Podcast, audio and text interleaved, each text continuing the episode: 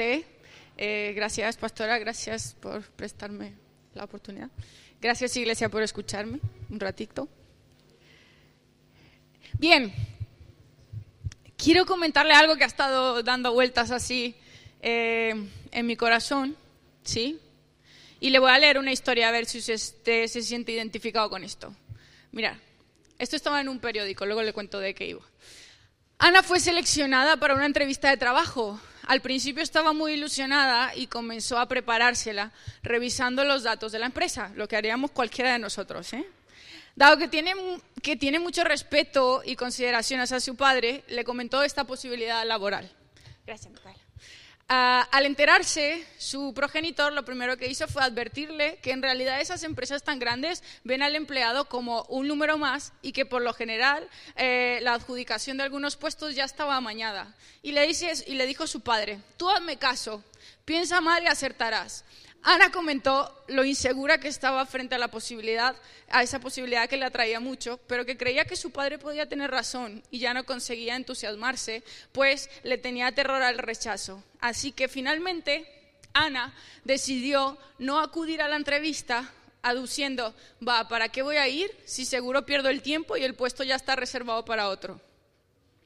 Así que Ana nunca llegaría a saber qué hubiera pasado de haber asistido. Quiero que pensemos por un momento, ¿qué, frase nos ha llamado la atención de, esta historia? El artículo del periódico se llamaba Piensa mal y acertarás. ¿Alguien lo ha escuchado alguna vez ese refrán? Muy sabio, ¿eh? ¿No? Muy cristiano ese refrán. No, nada que ver. Piensa mal y acertarás. Y de alguna manera, eh, la forma como interpretamos la realidad y los acontecimientos y las circunstancias que nos rodea tiene que ver y, influye sustancialmente con nuestra forma de obrar, de actuar. ¿sí? La forma como interpretamos lo que pasa a nuestro alrededor influye en cómo nosotros nos relacionamos. Es decir, si Ana no hubiese interpretado o no hubiese pensado mal de que no, si los puestos ya están dados, hubiese a lo mejor ido a la entrevista de trabajo y a lo mejor le hubiesen dado el trabajo, ¿no? Pero algunas veces, no sé si a usted le ha pasado, que empezamos pensando mal. Es como allá va nuestra mente. Tenemos una autopista pavimentada para que sobre alguna circunstancia, situación, persona o lo que sea, el primer pensamiento que tenemos es el que va por la autopista de pensar mal. ¿No se ha dado cuenta usted de eso? ¿O me pasa solo a mí? Qué feo, no me dejes sola. Yo estaba a punto de contarle un testimonio, ahora me da vergüenza.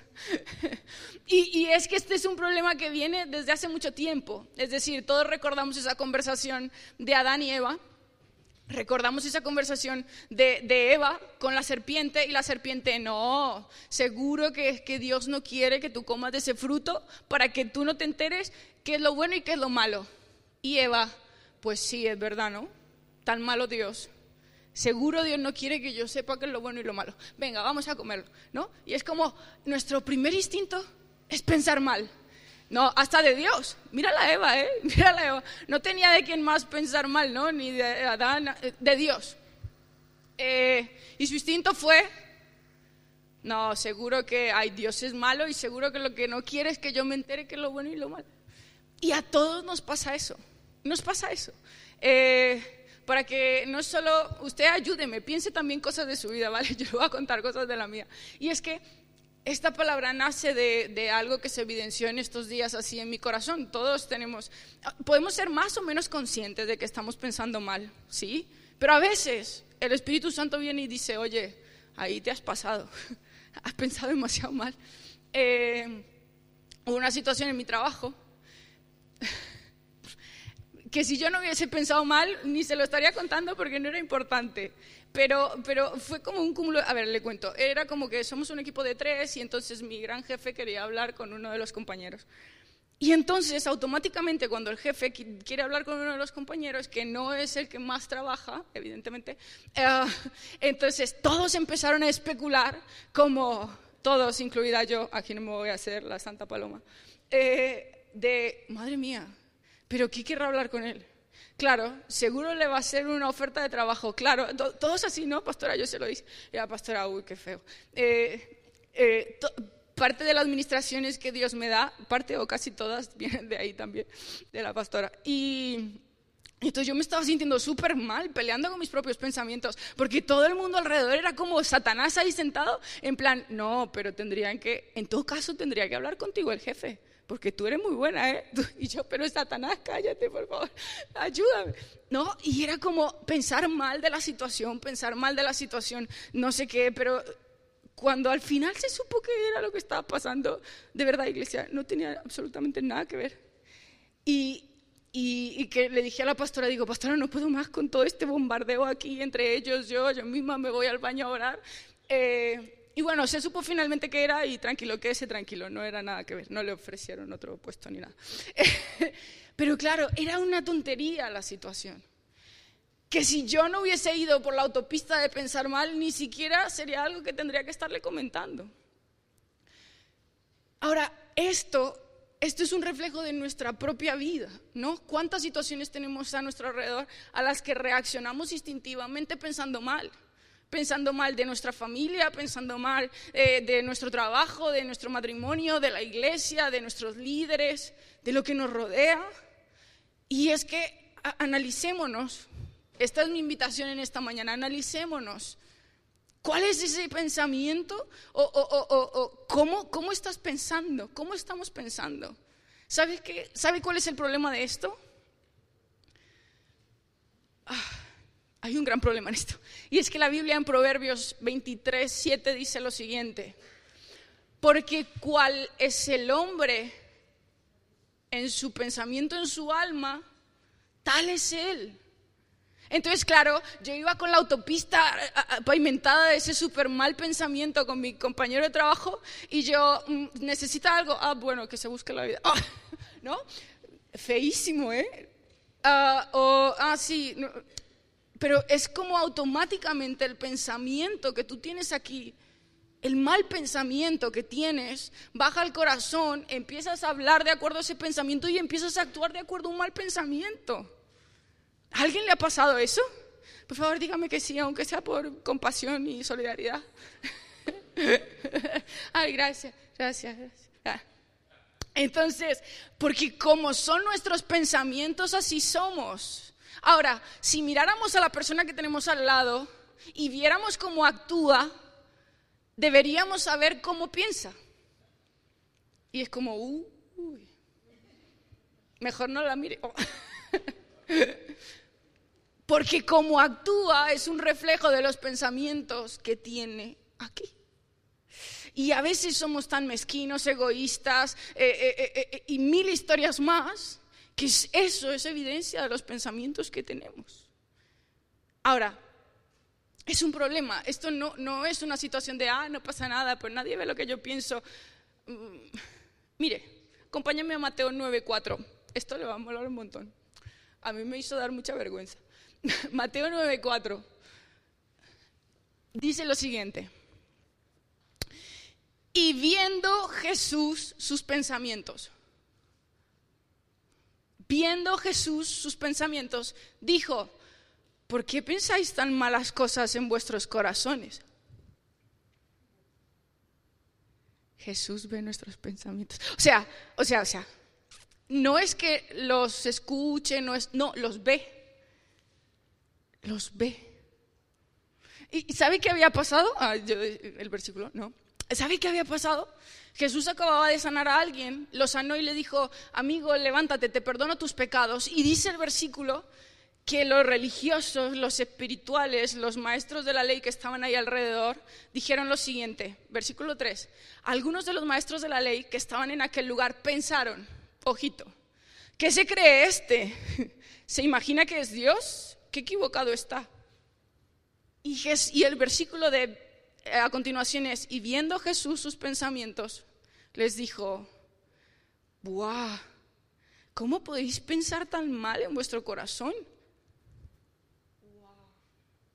Así que la noticia en esta mañana, iglesia, es que Jesús ve tus pensamientos y mis pensamientos. Y entonces ahí, esa fue la parte en que yo tuve vergüenza y dije, oh Señor, este pensamiento no lo veas. No, no podemos esconder nada de Dios, menos los pensamientos. ¿Y cuántas veces nos encontramos nosotros, así como los fariseos estos, diciendo como, ay, este que se cree de que va, ¿no? Vemos que alguien hace algo o reaccionamos ante una situación de alguna manera, eh, eh, eh, vemos algo o hay alguna situación y nuestra reacción aquí en la mente es como, ¿de qué va? ¿Qué se cree? Ay, a ver si piensa que yo me voy a tener que sujetar. A ver si se piensa que le voy a tener que perdonar, que se cree de qué va, se cree Dios que se cree. A ver si está esperando que le pida perdón. Uy, hermano Miguel. Eh, si no me da la razón, que ni piense que voy a decirle. Ah, seguro hace esas cosas para que yo me dé cuenta y le diga algo que se cree. ¿No? ¿De qué va? Así como los fariseos, como quien se está creyendo, se cree Dios. Y todas esas cosas las ve Dios. Las ve Jesús. Ve nuestros pensamientos, los ve, los ve. Y esto es un problema. Ah, el problema es que una vez pensamos cosas como estas, una vez un pensamiento, un mal pensamiento entra a nuestra mente, automáticamente hablamos de acuerdo a ese mal pensamiento y actuamos de acuerdo a ese mal pensamiento. Por eso es fácil que si vemos al que tenemos al lado, sepamos qué está pensando, cómo le vemos actuar, cómo le vemos hablar. Ahora, si el ejercicio lo hiciéramos con nosotros mismos, vamos a hacer un sincericidio todos aquí, eh, en la última semana, ¿qué tipo de pensamientos hemos tenido? ¿Cómo hemos actuado? ¿Cómo hemos hablado? Porque eso será evidencia de lo que estamos pensando aquí. Y mira, le voy a ayudar un poco así como el Señor me, ayudó. Mire, en esta última semana, por ejemplo, Filipenses 4.8 dice lo siguiente, ¿de qué o sea, ¿qué sería un mal pensamiento? Déjeme ayudarle. Filipenses 4.8, en este versículo nos vamos a avanzar, a basar mucho toda esta palabra. Dice, ahora, amados hermanos, una cosa más para terminar. Concéntrense en todo lo que es verdadero, todo lo honorable, todo lo justo, todo lo puro, todo lo bello, todo lo admirable, piensen en cosas excelentes y dignas de alabanza. Ay, eso suena como ser demasiado positivo, ¿no? Todo lo bueno, perfecto, justo, puro, Señor, pero que somos un ángel. Esa es la medida de Dios para pensar. Ahora, la pregunta de antes. Vamos a hacer un análisis en esta última semana. ¿Qué pensamientos hemos tenido que hayan sido falsos, faltos de honra, injustos, impuros, desagradables, despreciables. Ninguno, ¿no? Oh. Bueno, el Señor lo sabe, yo no sé, usted allá con Dios. Eh, y entonces, si alguno de nuestros pensamientos ha tenido estas características, pues la verdad, amada iglesia, en esta mañana es que no estamos siguiendo el consejo de Dios para nosotros. Porque el consejo de Dios pasa porque lo que tengamos aquí sea de esa manera que leímos antes. Porque Dios sabe que nosotros vamos a actuar. La pastora nos explicaba la semana pasada acerca del alma, cuerpo y espíritu. Y Dios sabe que si aquí la mente, los pensamientos que están en el alma no son correctos, de nada nos sirve que nuestro espíritu esté vibrando porque nuestra alma va a ir adelante haciéndonos perder el testimonio. Porque vamos a estar pensando cosas que no agradan a Dios, vamos a estar hablando cosas que no agradan a Dios y vamos a estar haciendo cosas que no agradan a Dios. ¿Sí? ¿Se va entendiendo un poquito? ¿Sí? Así que el primer punto en esta mañana es Dios sabe lo que pienso. Dios sabe lo que pienso yo, Dios sabe lo que piensas. Cada pensamiento que se cruza por tu mente está siendo visto por Dios, por Jesús. Y la verdad, a mí me daría mucha vergüenza, o me da mucha vergüenza que Jesús diga, madre mía, pero ¿por qué piensas tan mal en el corazón?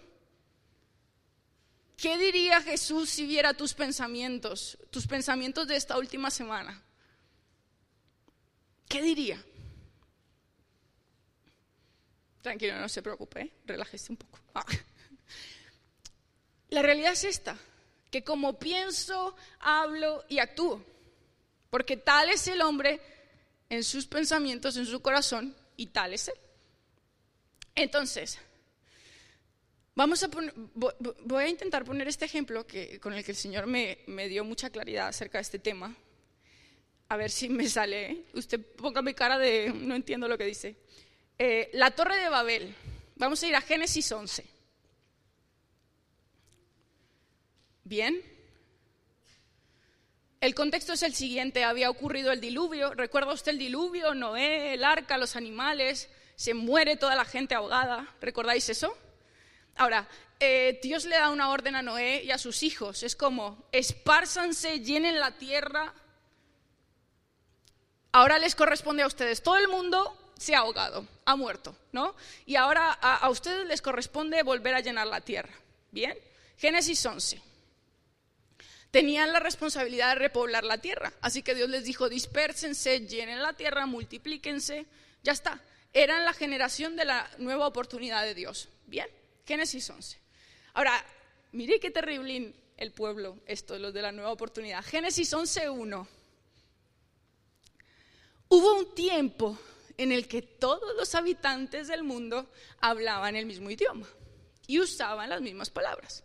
Paréntesis, el propósito de Dios entendemos que era ese, porque hasta ese momento no habían aparecido lenguas ni idiomas. El propósito de Dios fue que todos hablen igual y se dispersen y haya entendimiento entre, el hombre. Hasta ahí estamos bien. El versículo 2. Al emigrar hacia el oriente, encontraron una llanura en la tierra de Babilonia y se establecieron allí.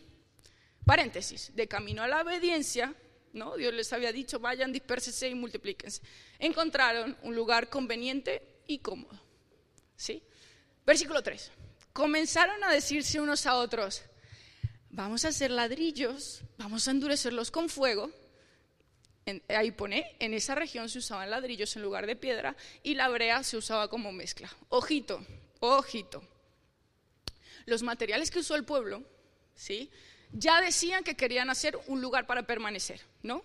No estaban haciendo una chocita, estaban haciendo, iban a edificar algo con ladrillos, que era el material más fuerte. Es decir, ellos querían hacer algo que perdurara. Bien, pero no solo eso, querían recubrirlo con brea, porque si recordáis la brea, fue lo que Dios le dijo a Noé que usara para que el arca no se le fuera a hundir. Así que en el fondo lo que este pueblo quería hacer era una torre alta de un material fuerte recubierto con brea, porque ya vamos a ir a eso, pero en su pensamiento estaban diciendo, ¿y si Dios vuelve a inundarnos? Mejor quedémonos todos juntos, hagamos una torre alta. En todo caso, que si se inunda, que llegue hasta el cielo y el cielo no se va a inundar. Y la vamos a recubrir con brea, porque Dios le dijo a Noé que le pusiera brea, así que no se va a hundir. ¡Uah! Mire, mire, fíjese. Y dice versículo 4, entonces dijeron, atención, ahí está el pueblo, vamos, construyamos una gran ciudad para nosotros, con una torre que llegue hasta el cielo. Eso nos hará famosos y evitará que nos dispersemos por todo el mundo. Es como, perdón, no tiene nada que ver con lo que Dios les dijo que hicieran, porque lo que Dios les dijo fue, en Génesis 9.1 dice, sean fecundos, multiplíquense y llenen la tierra, espárzanse. Y ellos estaban diciendo, nos vamos a quedar juntos, vamos a hacer un edificio súper fuerte y nos vamos a quedar aquí y vamos a ser muy famosos, no como esos que se ahogaron, que nadie los va a recordar nunca más. Así que este era el pueblo de la oportunidad de Dios, imagínese usted y por cómo actuaron y lo que hablaron, podemos saber lo que pensaron. Mire, acompáñeme usted a hacer este ejercicio de, de qué pudieron haber pensado para decir y hacer lo que hicieron. Yo creo que, por ejemplo, estaban pensando algo como, a ver, juntémonos, es mejor no estar dispersos. Juntos, si estamos juntos, podemos vivir mejor y podemos protegernos unos a otros en lugar de que Dios nos proteja, porque y, y si Dios se vuelve a enfadar y nos ahoga a todos aquí. O pudieron haber pensado algo como, a ver, ¿no será cierto eso que dijo Dios de que no va a volver a inundar la tierra, eh? Mejor, por las dudas, construyamos un lugar en el que podamos protegernos unos a otros y si llueve y vuelve a llover de esa manera, ya aquí nos vamos a salvar. O pudieron haber pensado algo como esto. seguro podemos construir algo que llegue hasta el cielo. Vamos a hacer algo tan grande que nadie lo olvide, nadie olvide que hemos existido y no como esos del diluvio que nunca nadie se va a acordar que existía. Imagínese lo que había en el pensamiento del pueblo. Tenían todas esas cosas en su mente de no vamos a confiar en lo que Dios ha dicho, vamos a protegernos entre nosotros y vamos a ser muy famosos, vamos a hacer algo por lo que seamos recordados. Ahora, eso pensaron y que hablaron. Sus palabras fueron las que hemos leído hace un momento. Vamos a hacer ladrillos y endurecerlos con fuego. Un material resistente, el más resistente de todos. ¿Qué más dijeron? Así que se dijeron unos a otros, construyamos una ciudad y una torre que llegue hasta el cielo. ¿Y qué más dijeron? Nos haremos famosos y no acabaremos dispersos por todo el mundo. ¿Bien? O sea, entendemos la línea de pensamiento, la línea de lo que hablan. Ahora, ¿qué hicieron? Evidentemente, dicen los historiadores eh, que evidentemente la torre de Babel existió. Un historiador, no le voy a mentir, lo puede buscar, que se llamaba Heródoto,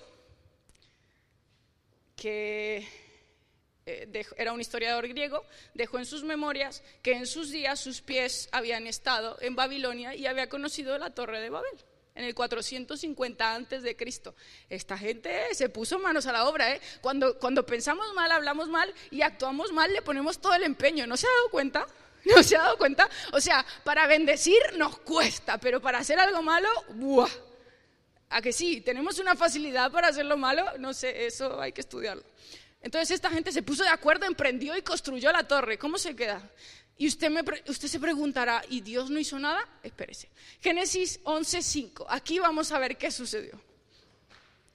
Dice, pero el Señor descendió para ver la ciudad y la torre que estaban construyendo. Y aquí, entre paréntesis, le digo yo, mire, Dios tiene misericordia de nosotros y Dios nos da un tiempo para arrepentirnos. Dios se da cuenta que estamos pensando mal. Dios se da cuenta que estamos hablando mal. Dios se da cuenta que estamos eh, actuando mal y antes de intervenir nos deja un tiempo para el arrepentimiento.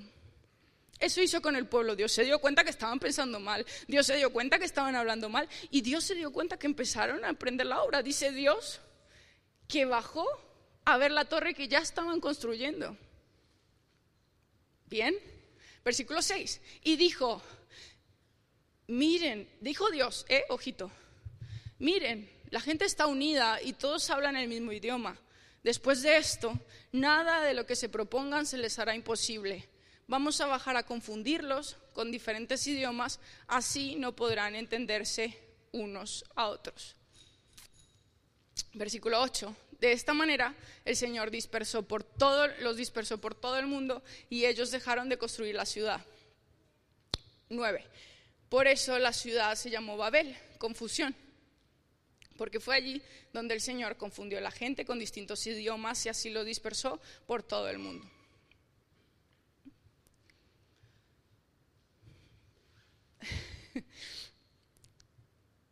Dios se dio cuenta de lo que estaban haciendo, de lo que estaban pensando y de lo que estaban hablando y tuvo que intervenir. Ahora, hay consecuencias de pensar mal, de hablar mal y de actuar mal. Y permítame eh, eh, centrarme en esto porque fue algo que trajo mucha luz a mi corazón. La primera de ellas es que cuando tú empiezas a pensar mal y a hablar mal, empiezas a hablar otro, otro idioma. ¿Sí? Empiezas a hablar otro idioma. Uno que la gente que piensa bien y habla bien no entiende. ¿No le ha pasado a usted que cuando usted tiene una visión negativa de una situación y se acerca a otro que tiene una visión de Dios y de fe de la situación, como que no se entiende? Y es como, ¿y sabe cuál es la segunda consecuencia? Que cuando uno habla otro idioma, pierde el entendimiento con los demás. Y la segunda consecuencia es que como pierdo el entendimiento con la gente que piensa bien y habla bien, solo me puedo juntar con los que hablan y piensan igual de mal que yo. Eso le pasó al pueblo. La consecuencia de su desobediencia fue, aquí vamos a confundirles a todos.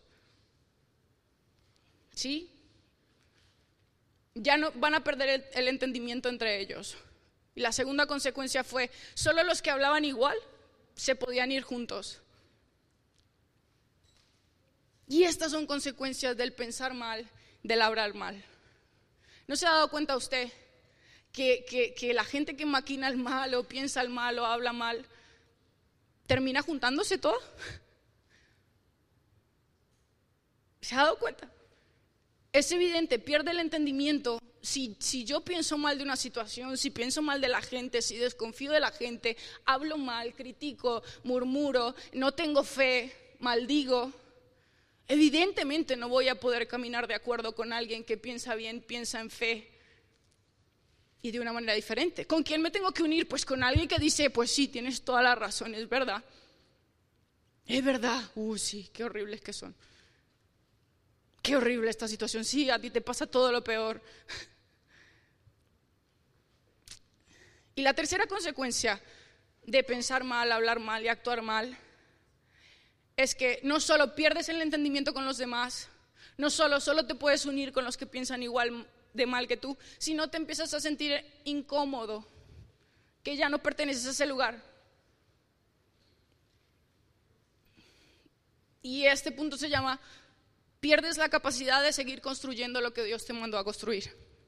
Porque la verdad, una, vez la pastora nos enseñaba que no podemos invertirnos en un lugar si nuestro corazón no llegó ahí primero. Y si nuestro corazón se ha alejado de un lugar, de una situación, de una persona, de una relación, evidentemente no vamos a poder seguir construyendo sobre esa situación, relación o persona. Sí, sí me explico. Entonces, no solo pierdes el entendimiento con los que hablan y piensan bien, sino que pierdes la capacidad de poder seguir trabajando en lo que Dios te mandó a hacer. No es inocente pensar mal, hablar mal y actuar mal. ¿Sabes qué? Como terminamos como este pueblo, terminamos como esta gente que Dios tuvo que dividirla y mandarla a cada uno por un sitio distinto. No pudieron seguir trabajando juntos. Así que no es inocente abrazar una mentira en un pensamiento, no es inocente.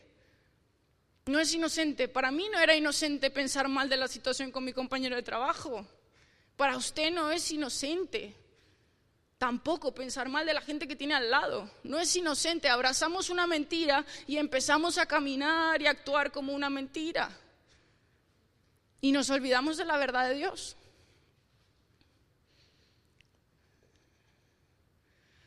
Así que cuando nos encontramos en una situación como esta, solo nos queda juntarnos con los que piensan igual de erróneamente que nosotros y detenernos en hacer la obra que Dios nos mandó a hacer. Y finalmente, solo queremos huir de esa situación porque ya no creemos ni confiamos ni nuestro corazón está en medio de ella. Así que la noticia en esta mañana, iglesia, es que Dios quiere renovar nuestra mente. ¿Alguien aquí quiere que Dios le renueve la mente? Amén.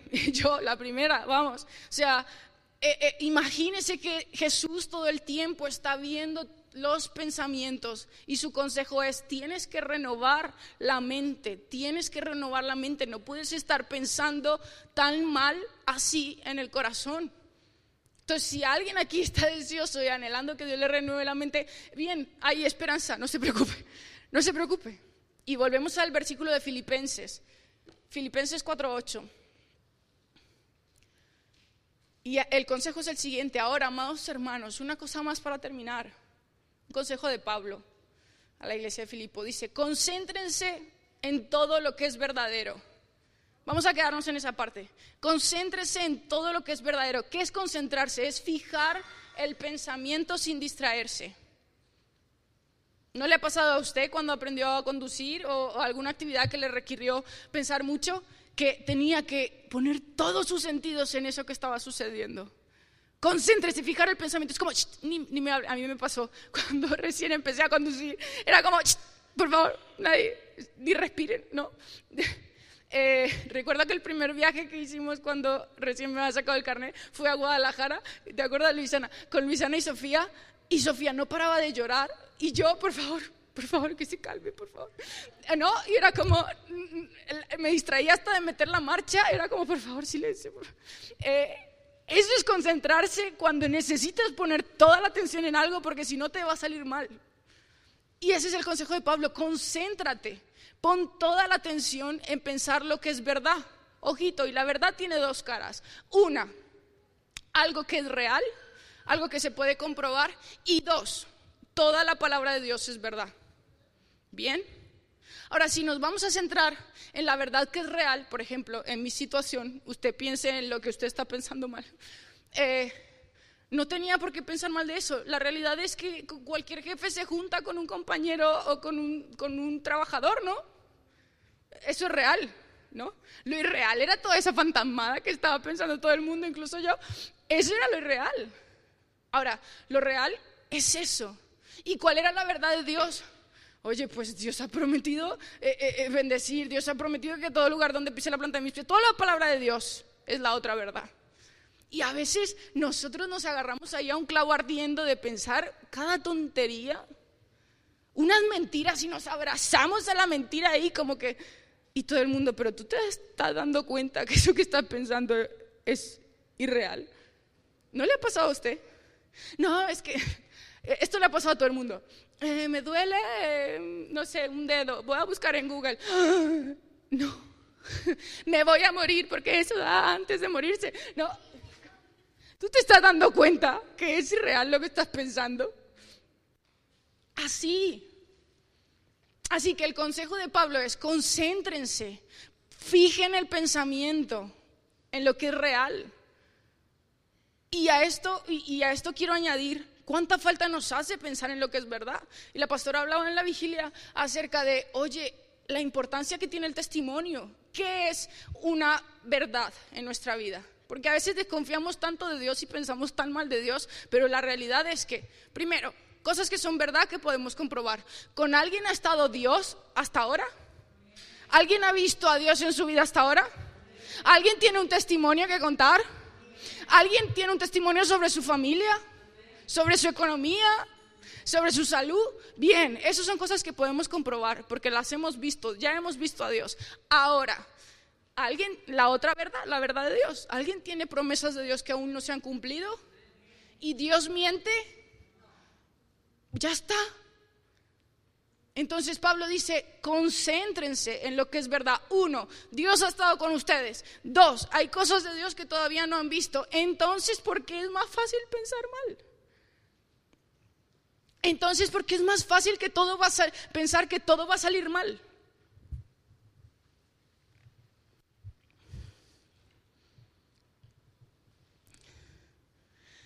¿Qué obra te ha prometido el Señor que aún no has visto?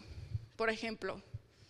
Entonces, ¿por qué tenemos tan baja autoestima? ¿Qué dice Dios acerca de nosotros?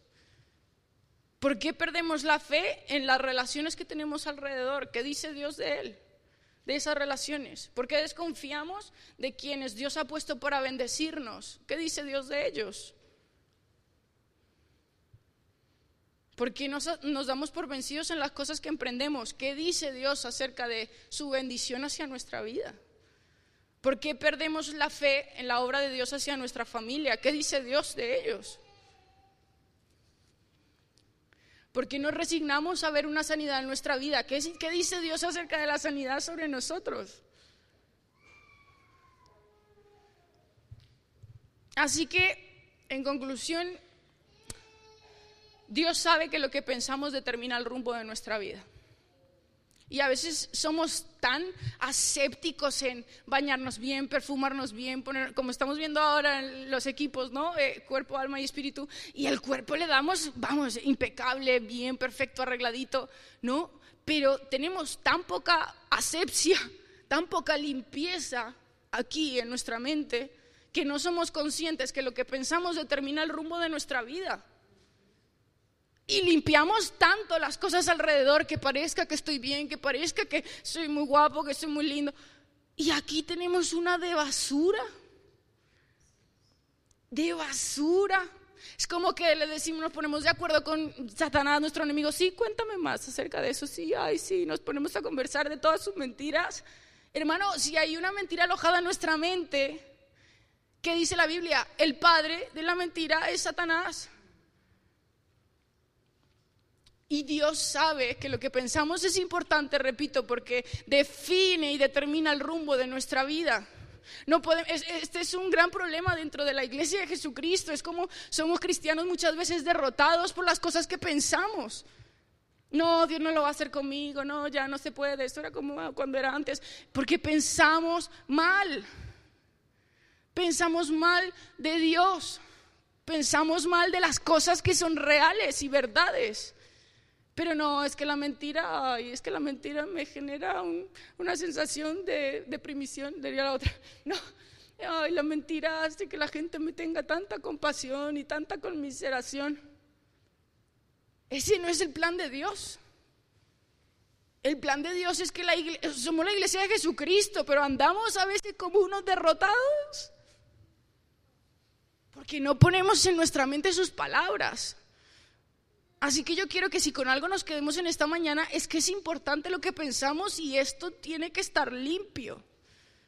No podemos seguir pensando mal.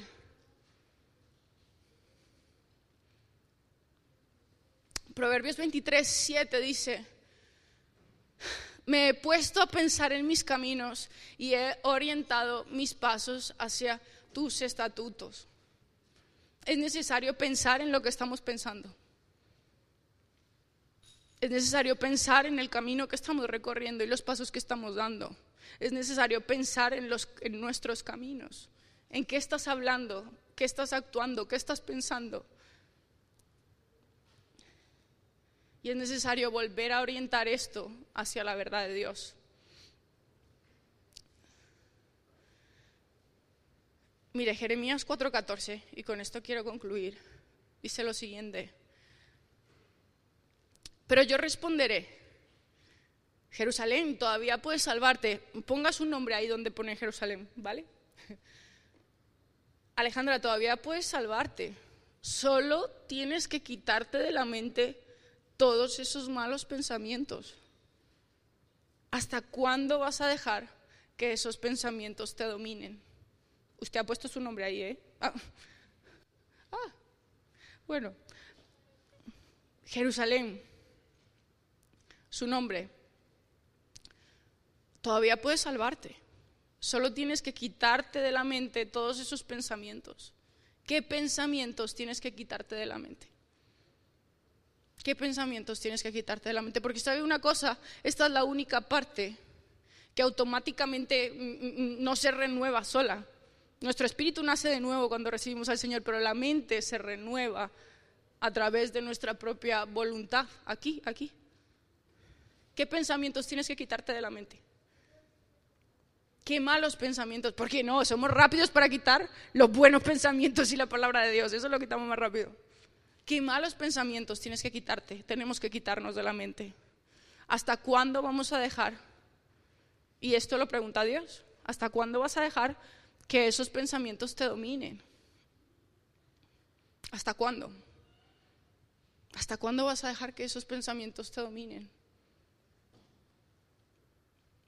Y entiendo que el Espíritu Santo está hablando a cada, corazón.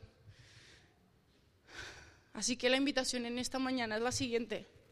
Como Filipenses 4.8 nos recomendaba, como Pablo nos decía, oye, abraza la verdad. ¿Por qué es tan difícil abrazar la verdad? Abraza lo que tiene honra, lo honorable. Abraza lo justo.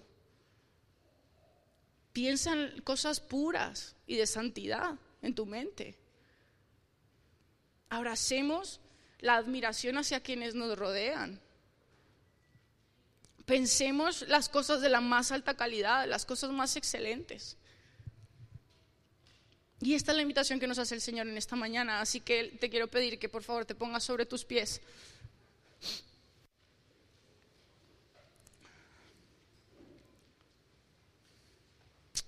Iglesia amada, es un momento para arrepentirnos igual. El Señor está en este lugar y, ¿y qué diría Jesús si viera tus pensamientos y mis pensamientos en esta mañana? ¿Y qué tendríamos que decirle nosotros a Él cuando vea nuestros pensamientos? ¿Qué tendrías que decirle, Señor? Qué vergüenza, perdóname me arrepiento de lo que he estado pensando porque no te honra. Quiero que por un minuto cierres tus ojos, por favor. Vamos a orar.